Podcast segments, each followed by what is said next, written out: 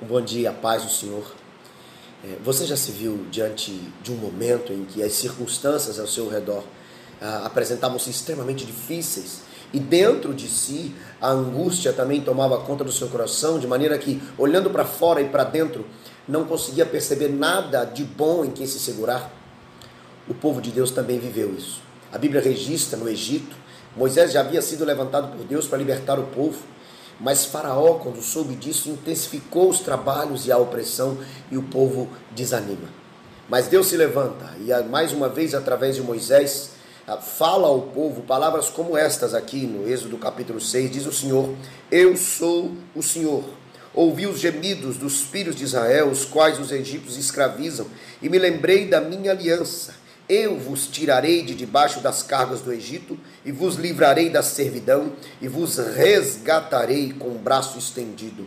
O texto fala que Deus ah, reforça aquilo que já havia dito que faria. Mas no mesmo capítulo, verso 9.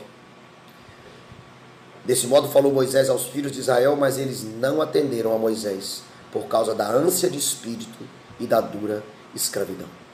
O povo, mesmo tendo ouvido de novo as promessas do Senhor, por causa das circunstâncias ao redor difíceis, oprimentes, é, e a angústia da alma diante de tudo que estava vivendo. Este povo não conseguia ouvir a voz do Senhor, mas estava escravizado por aquilo que via e que vivia.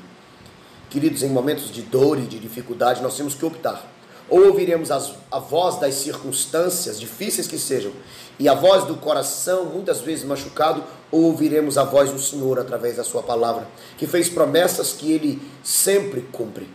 Que nós optemos em ouvir a voz do Senhor, porque mesmo que as circunstâncias e, os, e o coração digam não, se o Senhor diz sim, o final é sim, porque Ele é fiel para cumprir a Sua palavra.